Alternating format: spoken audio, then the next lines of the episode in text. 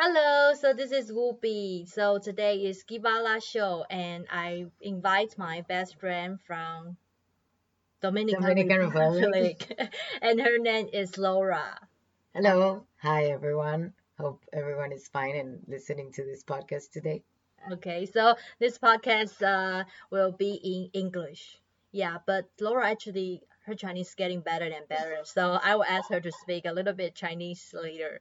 Yeah. So maybe Laura, you can give us like a short introduction about yourself. Um, okay, my name is Laura, and I am a student at Zhongshan Daxue in Kaohsiung, and uh, I'm doing my master's degree in linguistics. And um, well, I come from an island in the Caribbean. It's uh, between North America and South America, so it's basically Central America. And uh, we are surrounded by water, like Taiwan. So one of the reasons that I really, really like Taiwan is that I feel that connection with the people here, because well, we have all island people. so Yeah, island people- Islander, Icelander. yeah, Icelanders have this uh, feeling, this thing that we share. It's not really easy to put in words, but it's there. Uh, so my country is, uh, we share the same island with Haiti. Uh, many people in Taiwan know Haiti because they had the earthquake in 2008.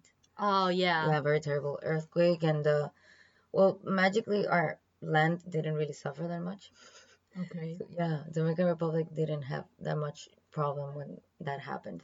But yeah, uh, my native language is Spanish, and uh, I can speak English and I can speak a little bit of Chinese and a little bit of German, and I know uh, what is the word you, you taught me in Taiwan? What? What the word? What kind of word? Many many words. okay, so I know that uh, your country is already we don't have like uh, diplomatic relations anymore, right? We don't. Would you like to say something about that? Oh, Ubi, why? I mean, is that influenced you a lot in your life in Taiwan? Uh, well, actually, the moment that I came here, we already didn't have relations with Taiwan. Oh, So it does affect in the fact that I cannot apply for the scholarship, uh, the the government scholarship and the Ministry of Education one. But still, uh, you know, you find your ways and uh, we make it work. But yeah, it's it's obviously it's not positive the fact that we we decided to go to China and then and work it out with them because uh, you know I think Taiwan 比较好. good, very good. Taiwan is number one. Taiwan number one. Yeah. So, do you still remember how we met each other?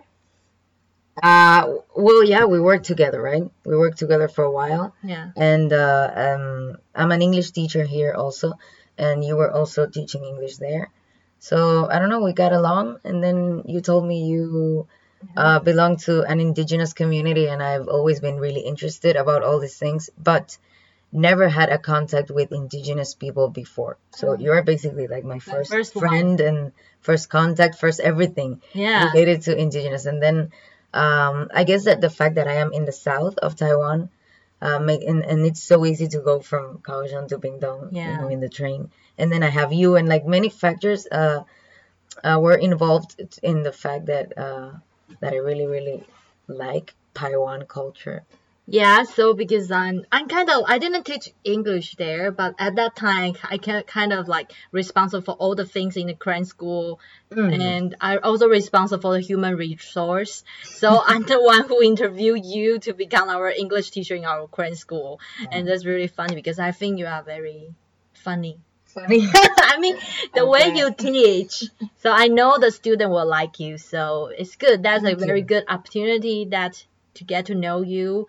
And actually, we have done several things together after I left the cram school and you still teach there.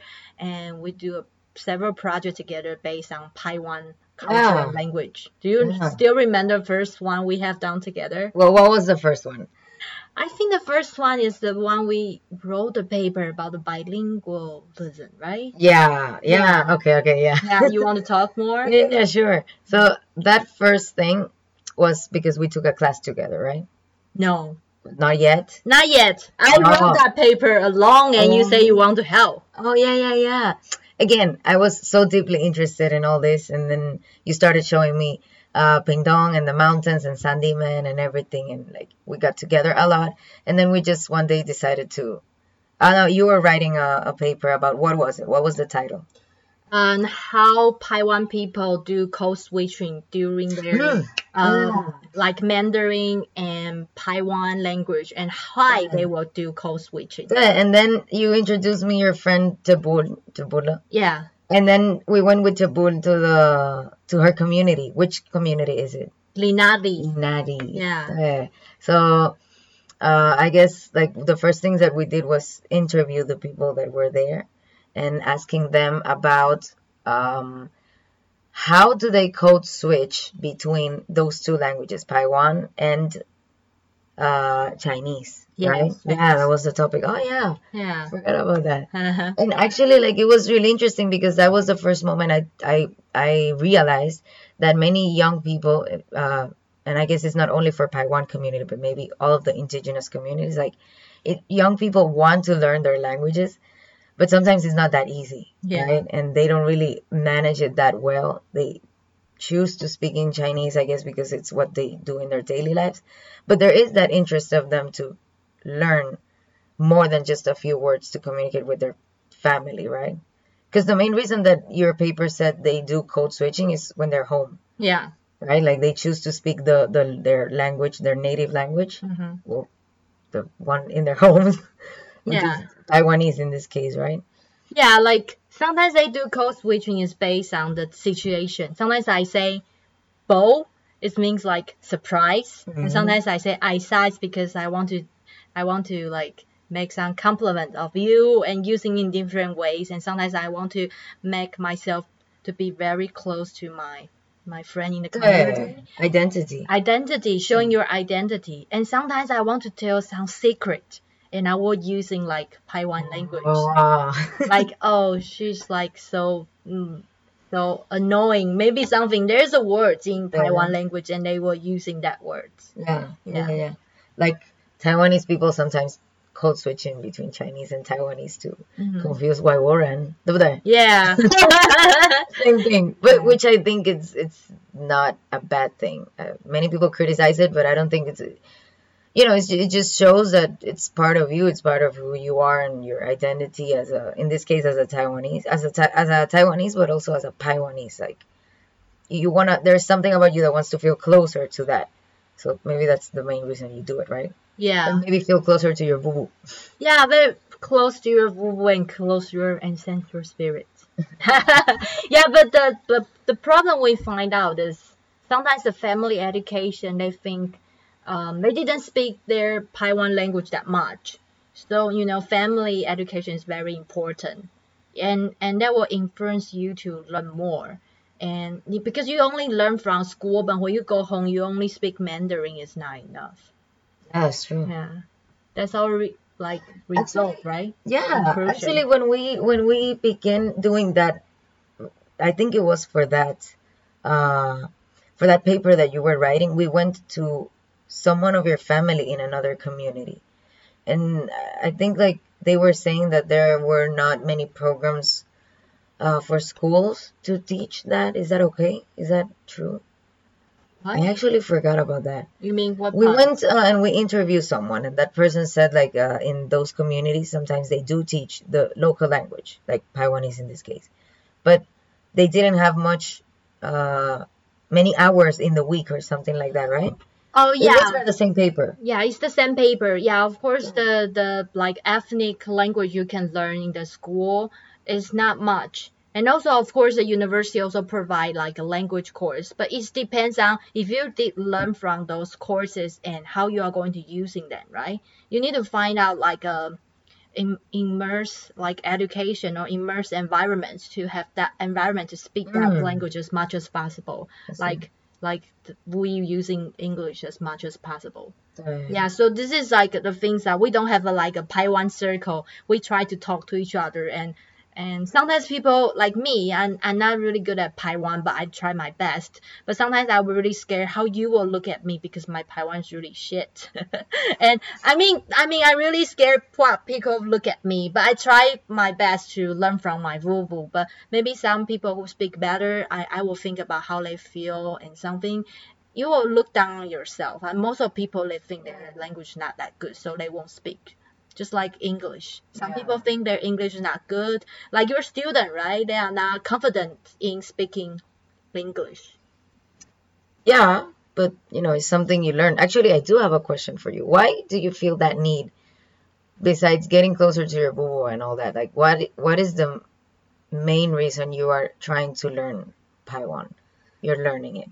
And the main reason I want to learn Paiwan is because, um, you know, if, if you want to talk about the old story, if you want to be a storyteller, you, you must using that language as your vuvu or Mhm. any of relative or the people who are doing that, like like um like the ancestral spirit um, ritual we participate together last year.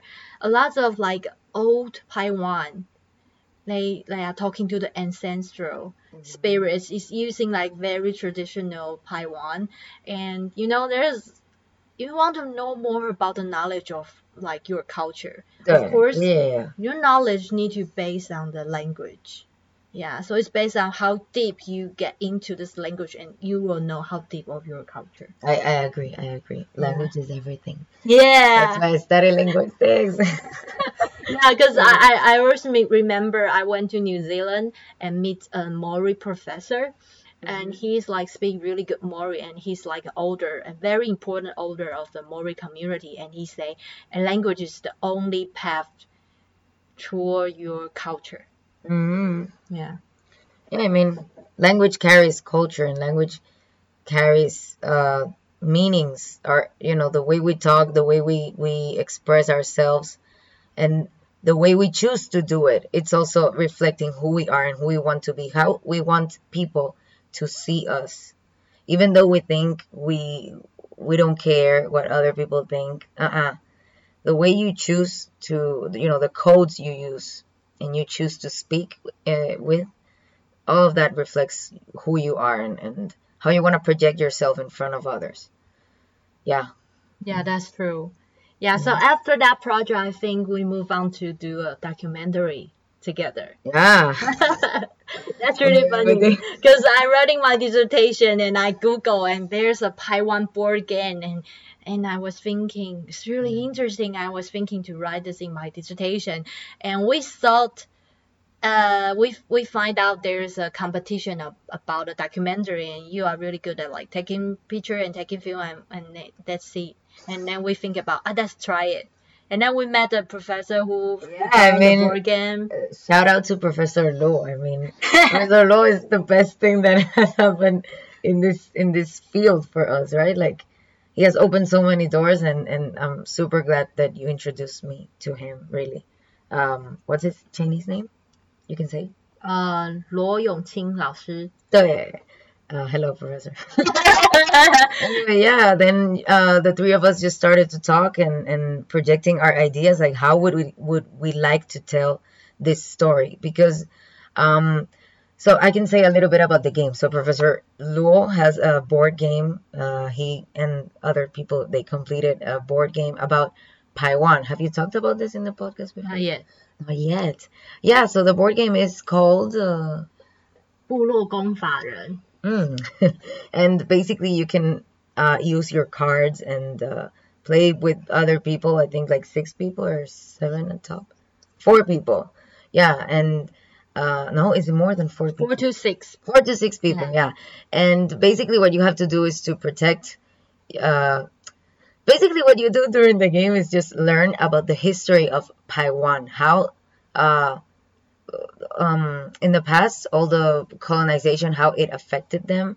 And with this uh, historical facts, you can attack your opponent or you can defend yourself from the opponent.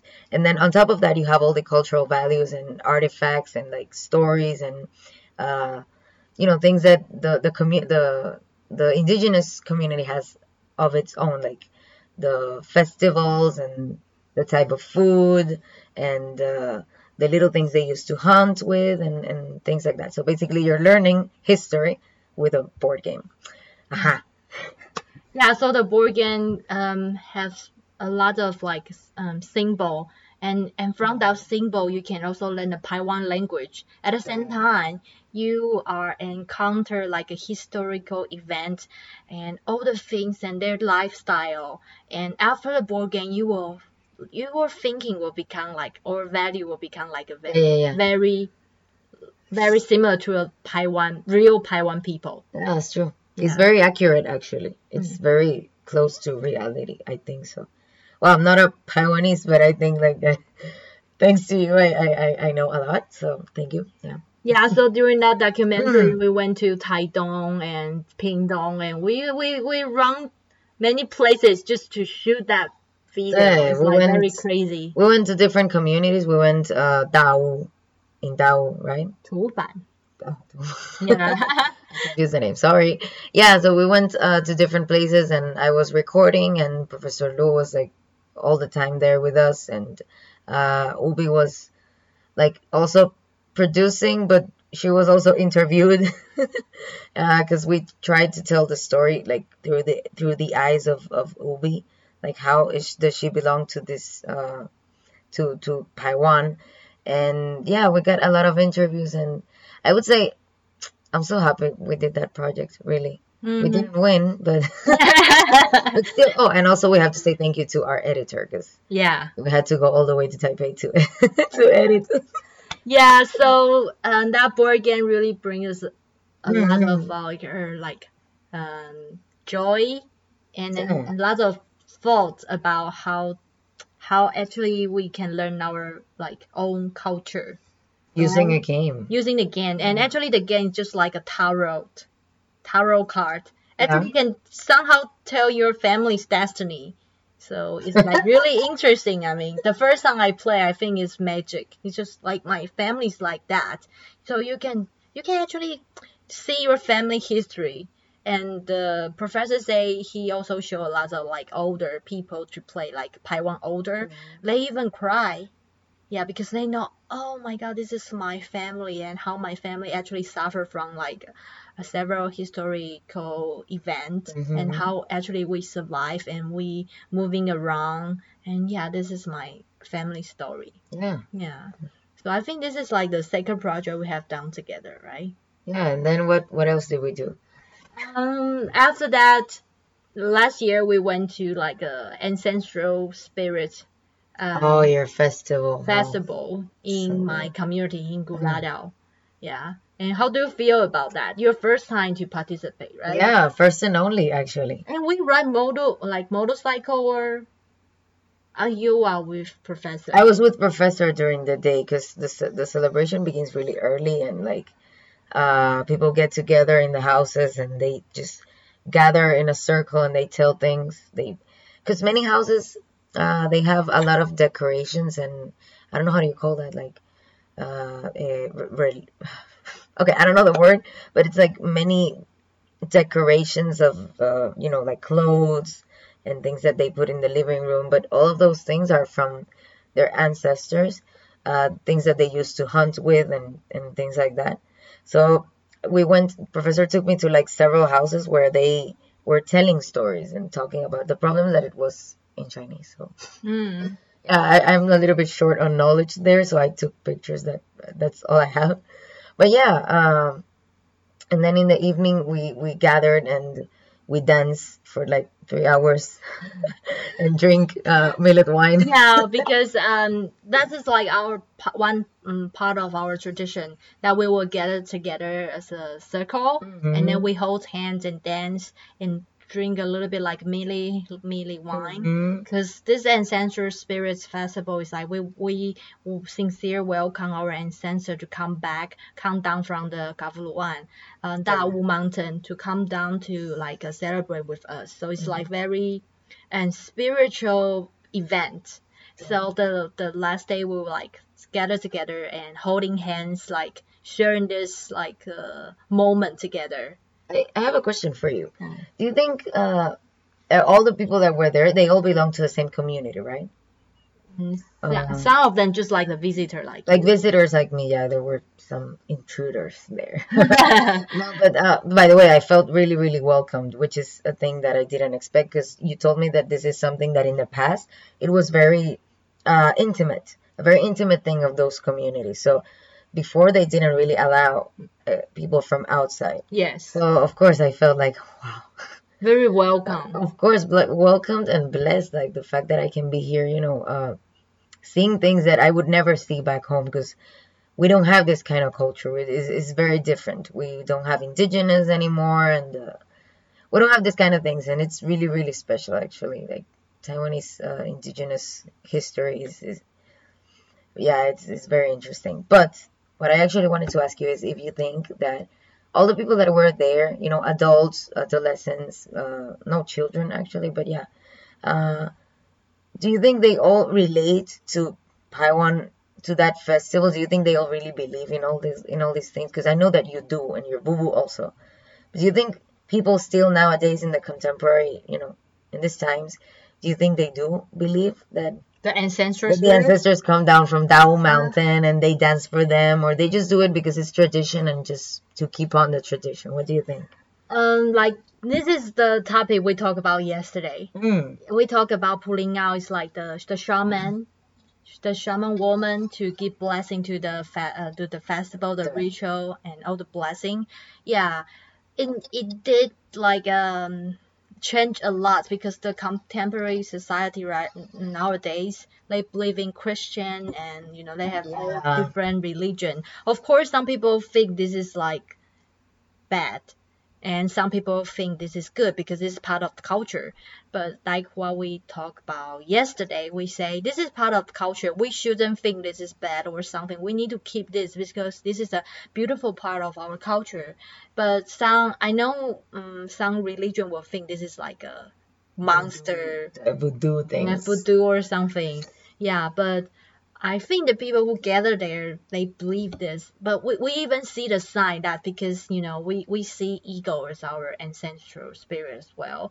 And after uh, the end of the festival, the eagles is hovering around in the sky. Oh, really? Yeah, I have that picture, and they think the spirit's really coming down here and like celebrating with us. Yeah, and then and I don't know if professor tell you about because we will work on all the spirit from Dawu Mountain, and actually there's a good spirit and an evil spirit as well. Mhm. And good uh, spirits they they they die in a good way, like sick sickness or something, and very peacefully. But if some people who have accident or being killed or something, that would be Oh. like evil spirits. But we will welcome them all together. But after the uh, festival, we will um, send the spirits away, and they have two different routes. One is go, uh, one is go inside the community. We send the good spirit inside the community, and the evil spirit we will lead them to the other way. Oh. And that's man's job. Oh. yeah, Okay, yeah. Oh, interesting. You see, I'm, I'm totally fascinated by this, by this thing. It's so good. Yeah, it is. Yeah. And actually, like, uh, one thing that brought us even closer was the fact that you took a class, uh, with me. We took a class together, and the class was about indigenous, uh, studies, right? yeah, it's And- called Native American uh, literature. Yeah, Native American literature, and yeah, it does focus on novels uh, written by North American people, especially from Canada and U.S. Right? Well, North America. And uh, the reason I, br- I bring it up is because in one of the stories that we had to read, um, they said I don't remember which community because there are so many indigenous tribes in in North America, right? Like Yes. thousands, I don't know. But uh, one of them, one of the stories that we read, they have the evil and the good spirit, and they also welcome both of them. So I guess it's a indigenous thing to do that. Like we don't really reject the bad, but we try to make it good or merge it with the good. Because actually, like the way I see it is, good and bad are both part of, you know, what makes us feel alive. Like we don't really live only with the good things. You don't have the bad things, and how do you suffer? How do you hurt? Yeah. I mean, you need to hurt to be Yeah. happy at some point, right? That's true. yeah, I think that's the one of the main reasons, yeah, that I really, really appreciate this culture because it's very, uh, eh, what's the word? It's very based on the roots, like real things as they are. Uh, you know, mountains and and using herbs and using things that you had from nature. You know, the more con- in contact you are with nature, I think the better it is. You know, do you agree or no? Yeah. yeah, I agree. Like, uh, I I believe like, you know, there's no only good and only bad. They supposed to be like co-existence together, right? Yeah. That's what you think. And the ah because we read too many novels, but I do love them the most. The most favorite uh, author of the Native American is Sherman Alexie. And you remember we watching a film together? Uh, no, I didn't watch it. oh, you are not there. Okay, yeah, but that movie is about like a Native American go back to their uh, re- reservation. oh, but we read the book. We read a book. Tonto and the big fighting fish, fish Tonto and what was the name? I forgot. yeah, Sherman Alexie wrote this book about uh, people that leave the reservoir, right? Yes. Uh, which was the case for many North American communities because they were basically moved from their land. So in North America, well, I guess anywhere, because here there's also that issue, the the, the Yeah. land issue, Yes. like the fact you- that that other people come and they take your land. Uh, yeah, which is actually also what happened with the indigenous people of my country and and the Caribbean. We can talk about that later. Aha, so the book is called The Lone Ranger and Tonto Fist Fight in Heaven, 1993 by Sherman Alexie. Um, and what is it about? Can you explain a little bit? Um, so the Lone Ranger and Tonto Fist in Heaven. This book is talk about a native um, youth went back to his reservation and met his uh, like a old friend, and his old friend is a storyteller. He like like to tell story because he lived with his grandma in the reservation, and uh, uh, the main character he didn't live in the reservation. So when he came back, he's like a more like a modern youth. So they went to, they gathered together like went through a adventure and find finding his dad because he he didn't met his dad for a long time. Oh, Yeah, so this book is really interesting because because during their adventure there's a lot of story. Yeah, so yeah, like stories within the the same story, right? Yeah. Yeah. I from that uh course, I would recommend actually uh also shout out to our teacher. What's uh the Chinese name of our professor? Huang Xingya. Yeah. See. Yeah. Yeah. Thank you very much, Professor. Actually, like uh, the discussions that we had, uh, and in your case, I guess it's even stronger because you are indigenous person, you know, and it makes you feel closer to all these topics. But I have to say that my favorite was People of the Whale. It's a book that it's very intricately related to nature and how nature is uh, what gives us where to live. You know, if you don't say thank you to nature, then it it will pay back and it will come back to you. You know, and this book is from 2008. It's written by Linda Hogan. Uh, and then, of course, uh, in the U.S. in those times, uh, you had the the issues with the war, like the Second World War and the Vietnam War, and uh, well, what happened is that many of those people that were indigenous, they went and fought for the United States. You know, they were like fighting for this. They, were fighting with a very strong double identity. Do you agree with that? Yeah. Oh, you mean they fight for like their government, but actually Exactly. they are being like uh, colonized by them, right? Mm. I know. Mm. I mean, the, their lands were taken by these people, but they were going to war for them. I mean, how ironic can that be? And I, I think they knew in a way, but it's just that their reality was just living in the mountains and maybe they just wanted to discover more things, Yeah. right?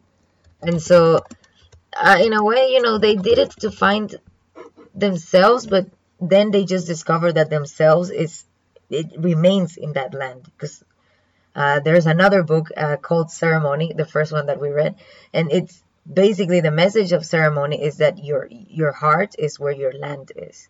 You know, you live here and you will not find yourself, and that's what happens to the protagonist of that story. Like uh, in in the book Ceremony is different from People of the Whale. In that book, um, the protagonist she in the end refuses you know to leave her land. Because she says like land is is what i am and this is where my ancestors are and i'm not and i'm gonna die here. I'm gonna i'm never gonna leave this place because this is mine you know so basically it's the same that happened here when the japanese came right Yeah. i mean the, the mountains were already hundreds of years i don't know how many but many years with the people that were originally here Yeah. and then these people come and just take it away because it's what happens anywhere right Yeah, the like a lot of indigenous people around the world suffer the same like same things together. Like like what you talk about the like uh, the people of the well, like the the the Native American they fought for the American like like U.S. right to the Vietnam War. Yeah. Like the indigenous of Taiwan, they also fought for Japan for the Pacific War as well. Mhm. Yeah. So actually, we really encounter a lot of things like similar together. yeah Yeah, we maybe somehow our like ancestor actually meets the ancestor of the like a Native American at that time, right? Mhm. Yeah. So it's Yeah, like yeah. Really interesting. Well, I mean, it, it's all a process of globalization. Like, it's just a process of things moving and, and people wanting to do more things with the land where they live in. And, and the fact that, uh, you know, land is of everyone, kind of, you know, it, it shouldn't be like yours only. But then the way people try to take away that land, that's the thing that is bad, right? Like the decisions that the American people, the US people made to remove the indigenous from their lands was very aggressive and the same here with the Japanese when they just tried to uh what was the the the big massacre that happened that is in the board game. oh, Mudan incident. Yeah. So things like that, you know, they, they don't have a very good come out, but it, I guess it's all pa- part of the process of people evolving. The same way that indigenous people here believe in, in God, you know, the church God, like the Bible, Christianism. I mean, I that's something that surprised me really, because I never thought that in, in, in the other side of the world people would believe in things that I believe in my country. Because in, in in the Dominican Republic and in Latin countries, we're most of us Catholics, right? Yeah. And we believe in that God, but you never expect that in a mountain, indigenous mountain in, in Taiwan, you know, in the middle of the Pacific, then you have The same religion. the same religion, yeah. And, and then you wonder, like, what is that necessity of, what is the need that people have to believing in, in, in one God or to put a name on it, you know? Yeah. Uh, yeah.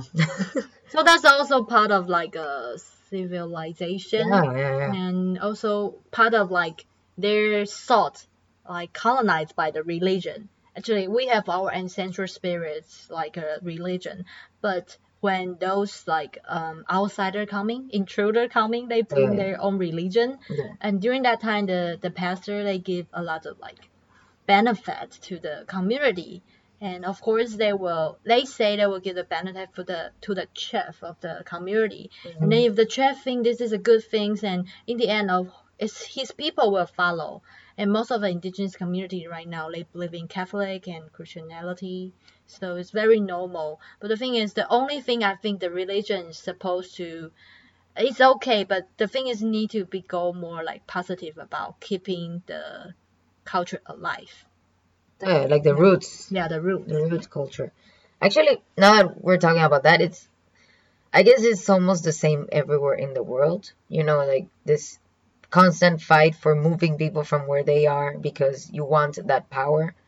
You know, ambitious and ambitious decisions that make you do things that you just want to power, power, power. But uh, in the case of my country, I don't know if people know. I, I guess you know because we have already talked about this. Like, uh, in 14 in the 1400s well how do you say that in chinese like in the 1400 yeah like 1400 哦一千四百年 the naga okay so in those times uh i guess we don't have we we don't have many things in my country that tell the stories about how people were before that because after that is when the spanish people came people from spain they colonized our, our land and also haiti like the whole island and it was like a double thing like the french people were in the in the in the haiti haitian space and the spanish people were in the dominican space. And basically they just took our land and they abused our people and they you know they took our harvests and they they did everything with our land and with our people but they never accepted our culture.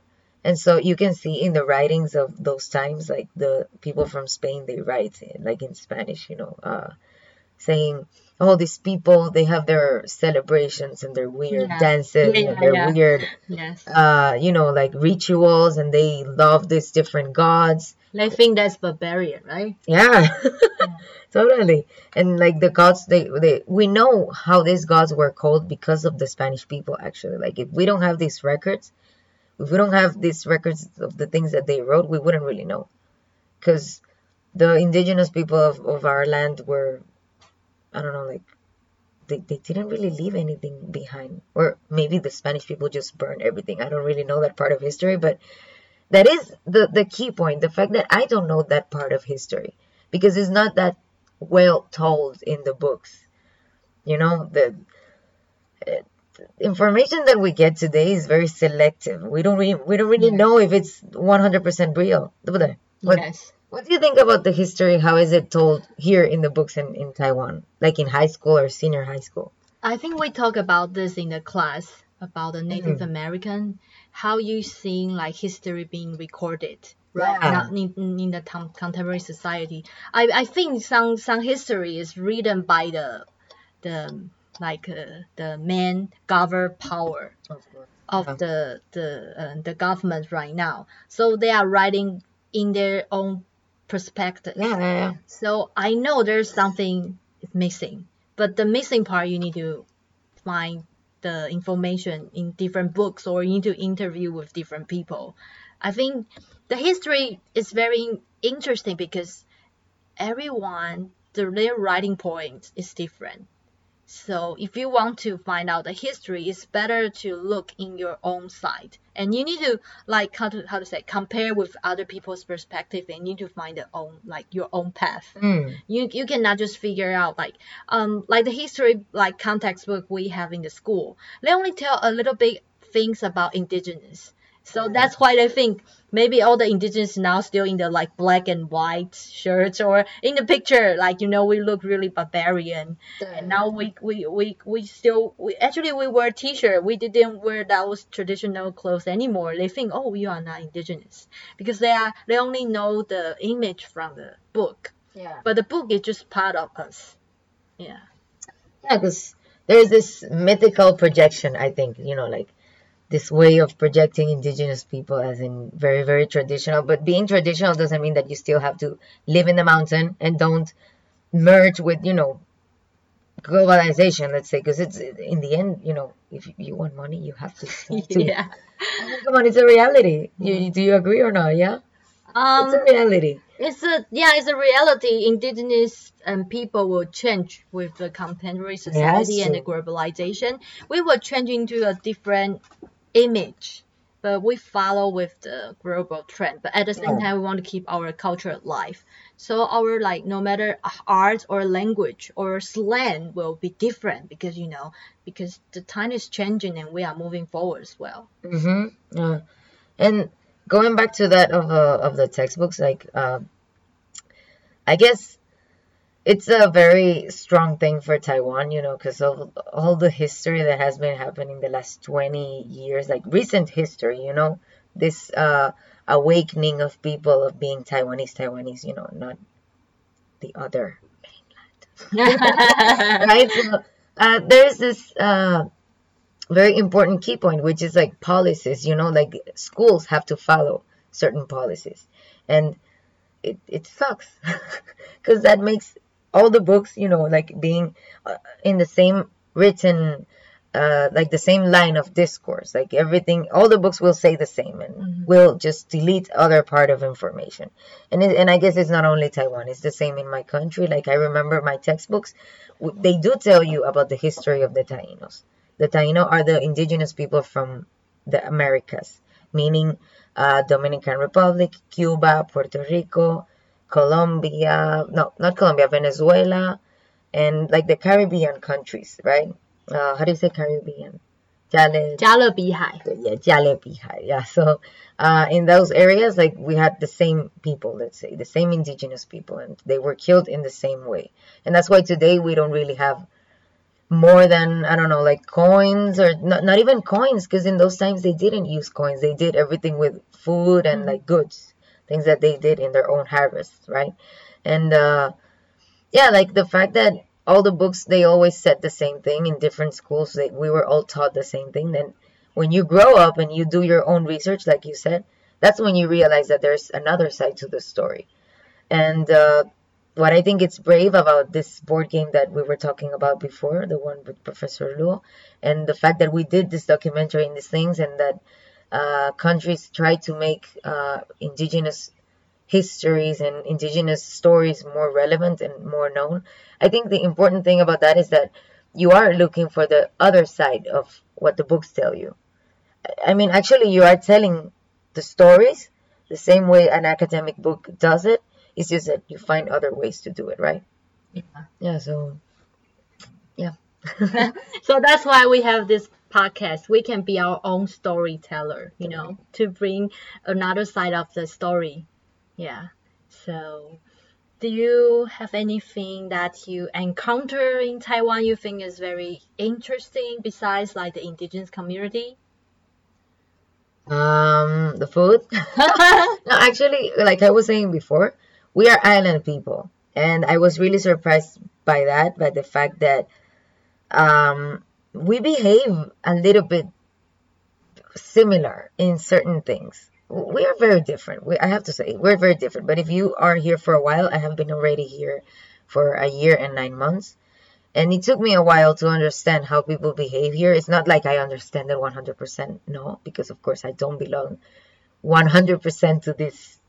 Like, you know, you, even though you you are in a place for a long time, you still don't really understand 100% how they are. But um, if I see it from the point of view of how Latin people behave, then Latin people from islands, meaning Puerto Rico, Cuba, and Dominican Republic, and all the other little ones like Jamaica, there is something in common with us, and I think that's super interesting.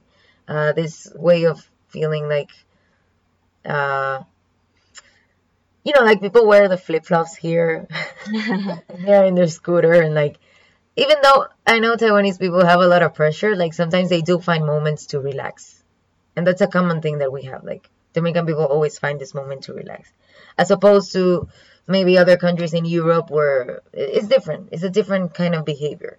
And if you compare, I mean, the behavior of people in Taiwan from uh, as different as it is uh, in China, like when I went to Beijing, I could realize that, you know, it's totally different. It's a total different place that people don't really understand it until they're there.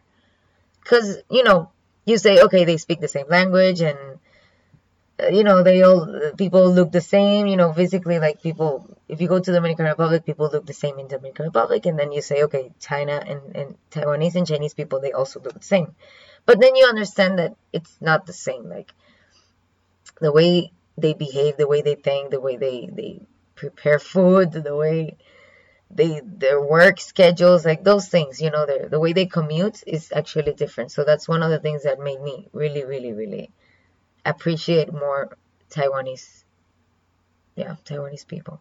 I like it. Yeah, That's good. I'm very happy here. Know. So, um, do you still have something to talk about before our like, like Kivala and and maybe you can you just like tell something about you in Spanish, right? You want me to talk in Spanish? Yeah. Uh, oh my God, do we have Spanish listeners like that speak Spanish? You know, we also put this show on Spotify, and Spotify will Oh, show actually how actually our listeners coming from. We do have listeners from France Mm. and different countries. Oh, it's nice. Hello, uh, people from Faguo. um, bueno, puedo hablar en español un poco. Basically, I will say in Spanish like, uh, um, what am I doing here? And uh, the reason that I really like this kind of projects and the reason that I like this is made, right? Okay, so me llamo Laura, soy de República Dominicana, ya tengo un año y nueve meses um, estudiando y trabajando en Taiwán, en Kaohsiung, Taiwán. Eh, soy estudiante de máster de lingüística y estoy dando clases de inglés a niños y a veces un poquito de clases de español cuando puedo. Um, ahora mismo estoy con mi amiga Ubi. I'm right now with my friend Ubi y estamos grabando este podcast eh, porque hemos tenido un contacto muy cercano con las comunidades indígenas del sur de Taiwán, eh, especialmente con la comunidad que se llama Paiwan y a veces también un poquito con la comunidad Lukai. Y pues básicamente eh, estoy súper contenta de haber conocido como esta cara de Taiwán, que en realidad no es, no, no es lo que se proyecta. Todo el mundo cree que las cosas son diferentes y en realidad no lo son. Uh, I'm just saying basically that um, the way Taiwan is projected in the world, people don't really are aware of this uh, 16, 16 communities, right? 16 indigenous groups. Yes people don't know that. And yeah. and and actually now that i was saying it in spanish it made me think that my family they didn't know before i told them. I didn't know before i told them. And then all these people in south america i'm pretty sure they they don't know much you know? And they don't know for example that each one has their own languages and each one has their own cultures their own traditions and their own food their own way of of, of uh, hunting. Yeah so basically yeah i i I would love for my family to be here and to be able to see this. It's really, really special. Oh, and if people that are listening haven't been to the south of Taiwan in Pingtung, I would totally recommend this. I would say it's my second favorite city in in Taiwan. Yeah, I mean Pingtung is super special, and you can go to the uh, Indigenous People Park it's very special. They have like demonstrations of the uh, the different communities and their dances and the the way they build the houses and inside the house you can see how they bury the people right in the living room, right? Like right yeah. under the living room.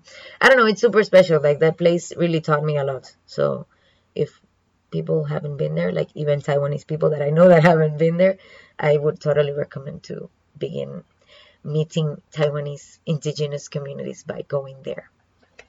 And also, you should show off your like Chinese like Mandarin abilities. yeah, you sure? uh, yeah. So, so if like we post this like after we publish this from the Spotify or iTunes, you can show your family to listen. It OK？你问我哦，哎，我问你，对啊，In Chinese，对，可以。OK，所以我们如果这个节目在 iTunes 或 Spotify 播出的话，你可以把这个链接传给你的家人听。嗯，大家好，我是洛拉，呃，我现在跟朋友我们一起 record，record 是什么？录音。对，录音这个 podcast，嗯，about。That's it. That's as far as I can get. About indigenous people，原住民，台湾的原住民。我我真的很快乐。我我在台湾，我住在台湾。对。Okay, thank you for liking Taiwan so much. yeah, so if people and our listener from different country or um, a lot of listeners like in Taiwan who listen to our show, they really like indigenous culture. And maybe there's foreigner can listen to our podcast of this this one. You are interview with me that they want to know much more about indigenous like culture. And welcome to be friend with us. Thank and, you. Yeah. Thank you. And can can they add you on Facebook? 可以啊，呃、uh,，Facebook or or like other a Facebook or Facebook, Instagram. Okay. I can put your like personal like this kind of information link yeah, for sure. them to like because I know you take really good picture. You can show people of your thank like, you photography. Thank you. I did go to uh to two weddings. I have been in two weddings. Oh, indigenous wedding. One is Paiwan and one is uh Lukai. Ah, so interesting. You know, one of them was very traditional. Actually, they took the girl in the big chair, you know, and the the men of the community they put it in the shoulders and like yeah, because it's obviously like there is this part of of the indigenous uh culture that is very patriarchal in the way that everything is kind of centered in the men labor, you know, man's labor. You know it's true. Right? And that's something that has evolved and yeah, but it's it's also very relevant to tell. And yeah, all those uh, foreigner people, if you're listening, uh, and you do come to Taiwan, come to the south, go to the mountains. You know, don't stay only in the cities. Don't don't focus only on Taipei because Taiwan has a lot more to offer, really. Yeah. Yeah, the indigenous communities are like the real Taiwanese feeling, I would say. yeah, we're looking for your like blog, personal blog. I know you took good picture and you write very well. You just don't want to write. 谢谢。